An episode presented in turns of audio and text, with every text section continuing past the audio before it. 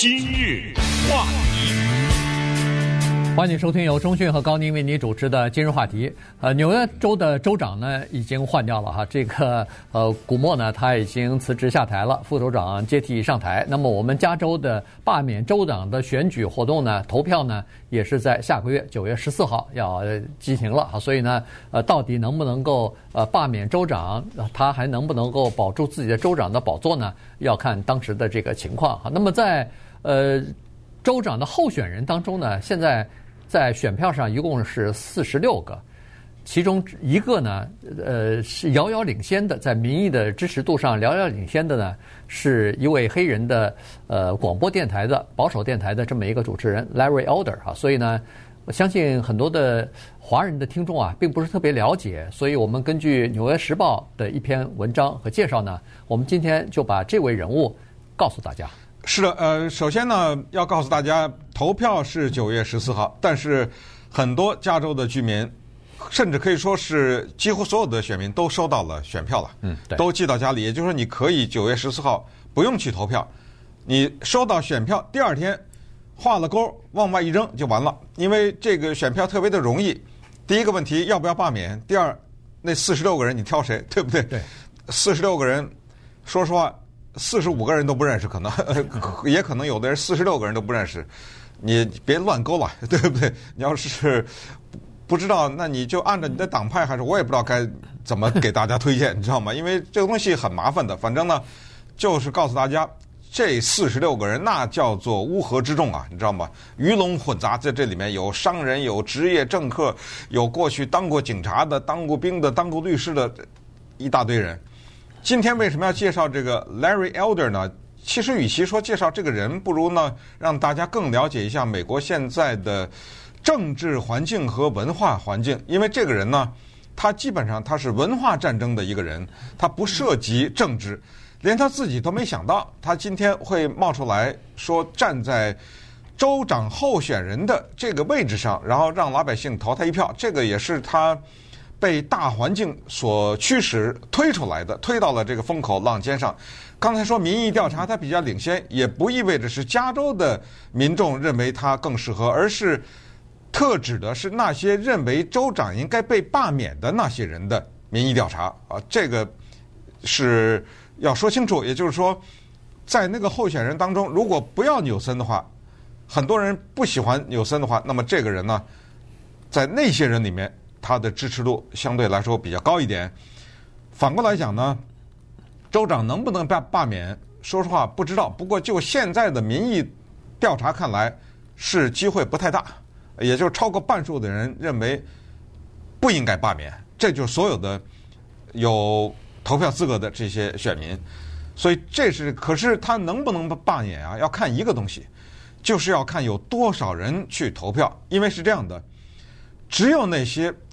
被鼓动，或者是说被州长的做法感到激怒，就是那些啊有投入到自己感情的人，认为应该罢免的人，他们一定会去投票，对吧？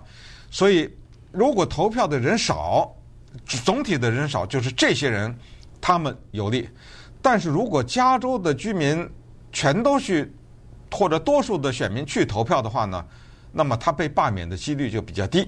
呃，这个就是大的图画，因为就是一个加州是一个比较开放的州，比较民主党倾向的州，所以是这么一个大的情况。那么我们接下来看看这个叫 Larry Elder 的六十九岁的黑人是一个什么样的人？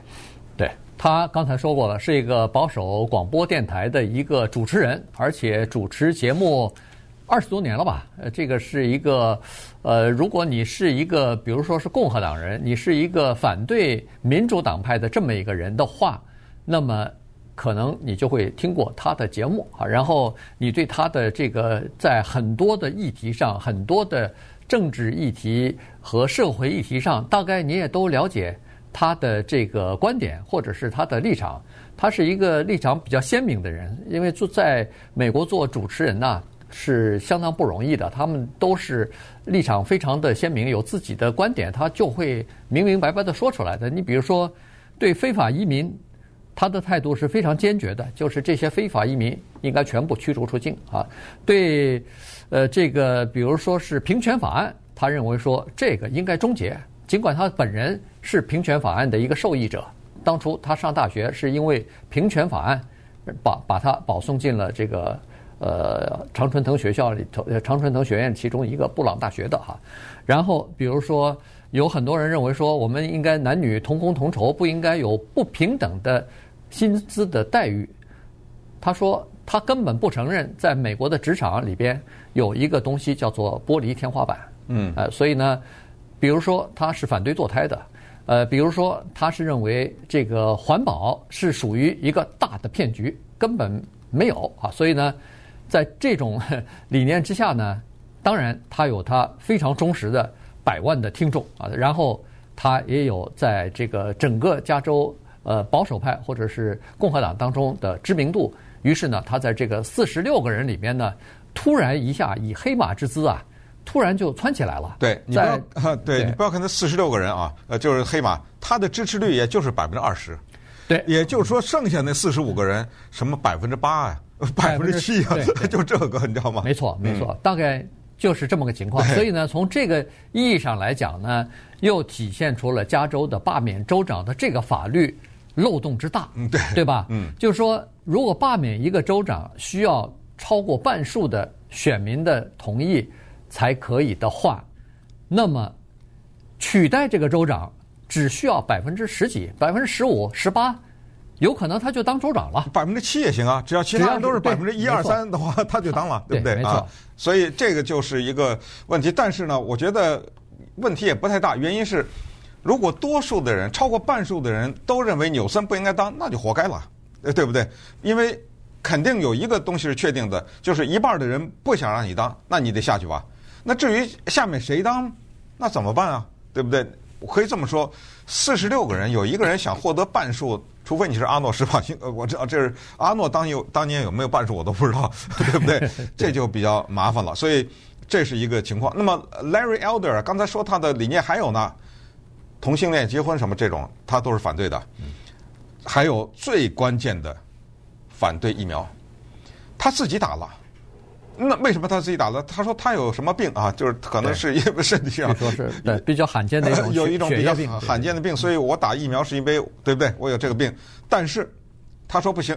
呃，他不鼓励民众去打疫苗去，呃，他是一个反疫苗者，所以他他主要反对的是强制性的打疫苗，强制性的个个人可以选择，你你的意愿他不他不管，但是政府不能强制大家去打疫苗、戴口罩。他说这个多数的多数的反疫苗的人都是反这个东西，哎，都是反对强制打疫苗，而不是说政府根本不应该研发呀，不应该打，是这就是你别逼着我打。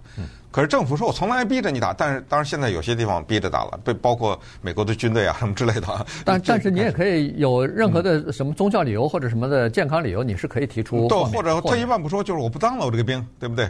呃，你非得在某某一些州的话，州政府的雇员必须打，那我就辞了。但是当然这个东西代价很大，所以这个问题还是比较大的哈。那么他现在支持率稍微靠前一点呢，当然民主党肯定是一片对他的骂声，共和党啊。也不喜欢他啊！共和党里面对他，尤其是一些职业的政客，以及我们说的那个 Jenner 啊，就是 Caitlyn Jenner 什么，他们都有一些叫做战略联盟，也都一起攻击他。那么我们就看看两个东西：第一个，他靠的什么有这么大的知名度？第二，攻击他的人攻击他些什么？首先，我们看他的知名度何来？首先呢，我们知道他是出身于一个贫苦的黑人的家庭，他爸爸呀是特别的暴烈，这脾气。那从小打他，那就不知道打到什么程度了，打到这样的一个程度，以至于他高中毕业就不再回家了。他从他高中毕业，所谓十八岁成年那一天，他跑了，他就他立刻就脱离了这个家庭。他爸爸呢，以前当兵，然后当兵了以后呢，回到家乡以后，俄亥俄嘛哈。在那儿开了个餐厅，呃，据说也是惨淡经营，而且在那个开餐厅期间呢，他肯定大量的时间都会去帮着他爸，然后他爸哪天气不顺就拿他撒气。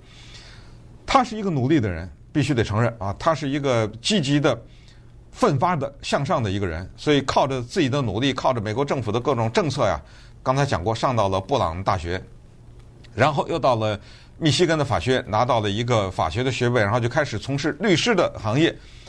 这个时候呢，他就离开了俄亥俄，来到了加州。人呢，有的时候他的事业的起飞啊，他需要有机会，还需要有所谓的贵人，对吧？这两个都被他赶上了。他遇到了一个保守派的媒体人，叫 Dennis Prager 啊。如果大家对美国保守派的媒体平台了解的话，那就知道 Dennis Prager 是保守派里面的一个重要的媒体上的声音，尤其是现在在电子媒体和社交媒体上面，他是一个非常有影响力的人。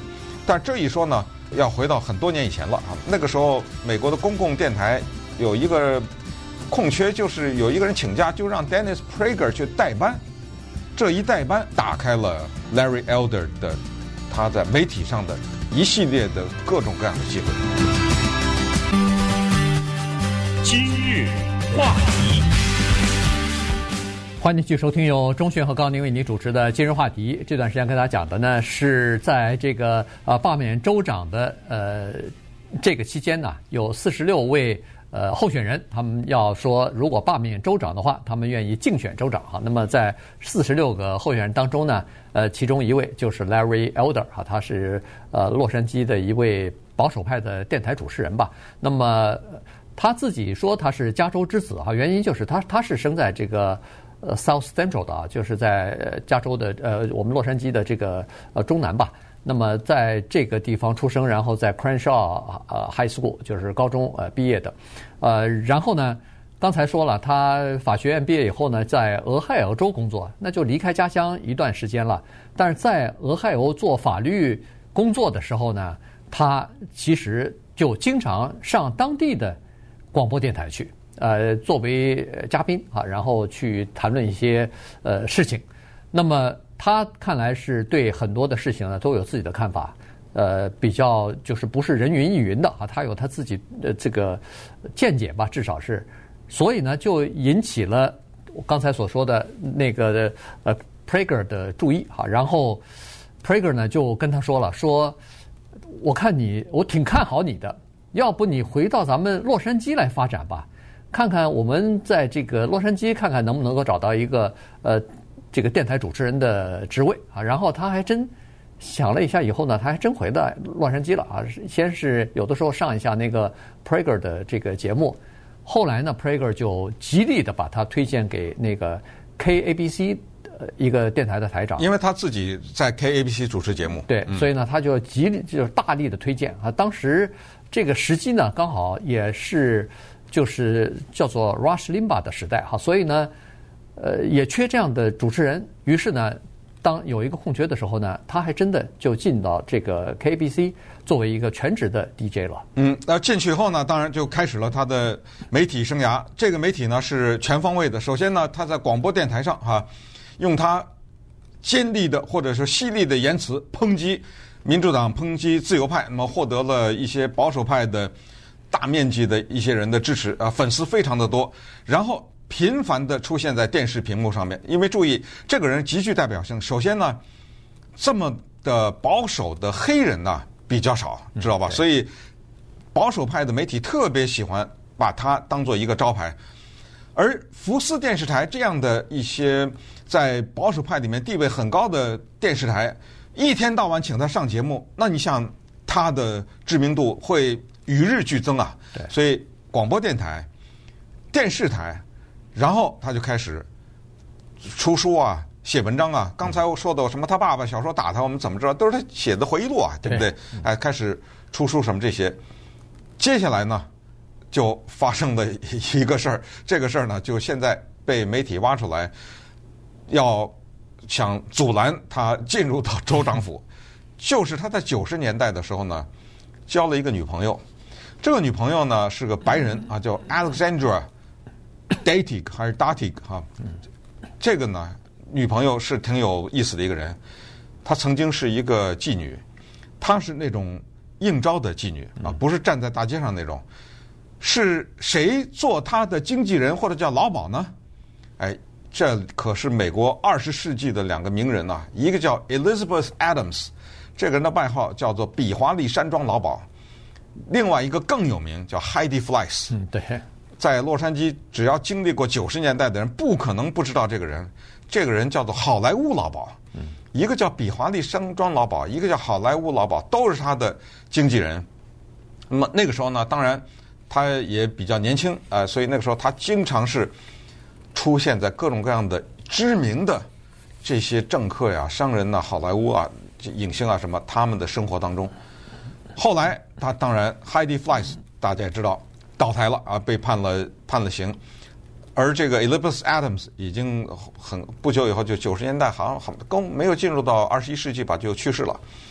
我还见过 Heidi Fleiss 一面呢，真的是很难忘啊！就我这个人不怎么追星，但是有一次在我们旁边的 Pasadena 老老城，因为他在那儿开了一个服装店，我也没有想去逛，我也。不知道他在这个店里，我知道他在那开了个店，我也不知道他那个店叫什么名字，我也本来没想去，但是路过了以后就走进去，一走进去就看他在那站着呢。对，那个时候他已经名声大噪，他已经等待着被判刑啊之类的哈，就这么一个事儿。那么 Larry Elder 呢，跟他跟这个前妓女啊交了朋友，他俩同居，而这个妓女虽然说来后来他站出来反对什么人口走私，反对什么性买卖啊，他就变成了一个。反对卖淫行业的一个非常积极的这么一个社会分子，他们俩交朋友，到到了二零一五年分手的时候呢，Larry Elder 有一天吸了大麻，吸了大麻以后呢，他的情绪也不太对哈。那么谈到分手，两人吵架，吵架的时候呢，他就抽屉里拿出一支枪来，就要威胁他打死。这个是这个女的说的啊，嗯，对，Larry Elder 不承认啊，他说我没有这个事儿。对所以这就是现在的对他的一些负面的报道当中的一个。对，Datic 就是他的这个前女友啊，就是说当时有这么回事啊，威胁他拿着枪，然后吸了大麻之类的东西。那么后来两人分手呢，根据现在的文件显示啊，显然两人还还有文件，那就说明打到法庭上去了。然后这个文件显示呢，当时这个。Larry Elder 呢是给了 Datic 他的前女友一笔分手费的，所谓的分手费就是给了他一万三千块钱，呃，作为他搬家费。原因他是这女的跟他住在一起了，住在他家里头，说要让你搬出去，呃，我给你一万三千块钱安家费啊，然后这是一笔钱，然后还有七千块钱给他去除身上的纹身。对，原来是这女的当初爱的爱这个 Larry Elder 死去活来。在他的后腰上啊，嗯，他纹身纹了一个字，这个字叫做 Larry's Girl。嗯，我属于他。哎，就是我是他的女人。这么这个字，我现在给你掰了，我不能这个字还留在我身上，我得 我还要找别的男朋友呢。于是他要把这个纹身给去掉，呃，不行，你得给我出钱。所以七千块钱是去除这个纹身的费用，然后开走了一辆凯迪拉克啊，一辆车。这个就是他们俩人的呃分手费。呃，另外还有一个叫做封口费，哦、对，就是因为他们俩签了一个保密协定。嗯，这个真的有意思哈，就是分手签什么保密协定啊？有有什么不能告人的，对不对？他们俩签了一个保密协定。那大家说了，签了保密协定了，你这说来说什么呀？他后来又找了律师，把那个保密协定 重重看了一遍，看了，嗯、看了一遍。那个律师说：“哦，你这个可以说，那个不能说，这个会。”所以他把当年他挥着枪要威胁他的事儿啊说出来。他说：“这是。”不在那个保密协定之内的，哎，他把这个给说出来了。所以这还有一个事儿呢，这女的说了，这个忘恩负义的人，你知道吗？原来 Larry Elder 在我们好莱坞明星搭档上有颗星啊，哪儿来的那颗星啊？这个女的说了，你问问这哪儿来的？我给你弄来的。可见啊，当年她从事这个妓女这个行业的时候，她有很多的人际关系，打了几通电话，反正她说是她弄的，对不对？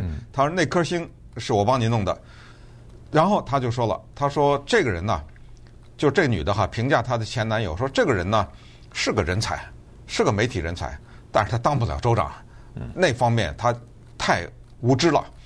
而 Larry Elder 呢，他说我为什么当州长？他说我做梦都没想到自己有一天会从政，谁让我去从政啊？他说了几个人，我的理发师，对，这有意思。我一个开玩笑说，我的理发师还让我选州长呢，你知道吗？我的干洗店的那个人，因为他经常可能固定的去一家干洗店，人家也知道他是个名人，怂恿他选州长。然后牧师，呃，他身边有些牧师，还有就是一些保守派的人，所以他说今天是这个原因我才出来选州长。对，那他的意思，他口才应该是很好的哈，因为他主持节目这么多年嘛。然后他就说了，他说我出来宣布要选州长的时候呢，我就一直在等着人家问我说，你是在开玩笑吧？你怎么会来当州长啊？选州长啊，一点这个从政的经验也没有，就是在电台和电视台呃，就是做过一些这个评论的节目而已。但是他说，等到现在没有人问我这句话，反而他们问的是：如果你不选的话，谁选啊？如果你现在不选的话，什么时候选啊？更待何时？对不对？对对对，就是意思是，呃，他遇到的人都是给他鼓劲儿的，都是希望他出来竞选的。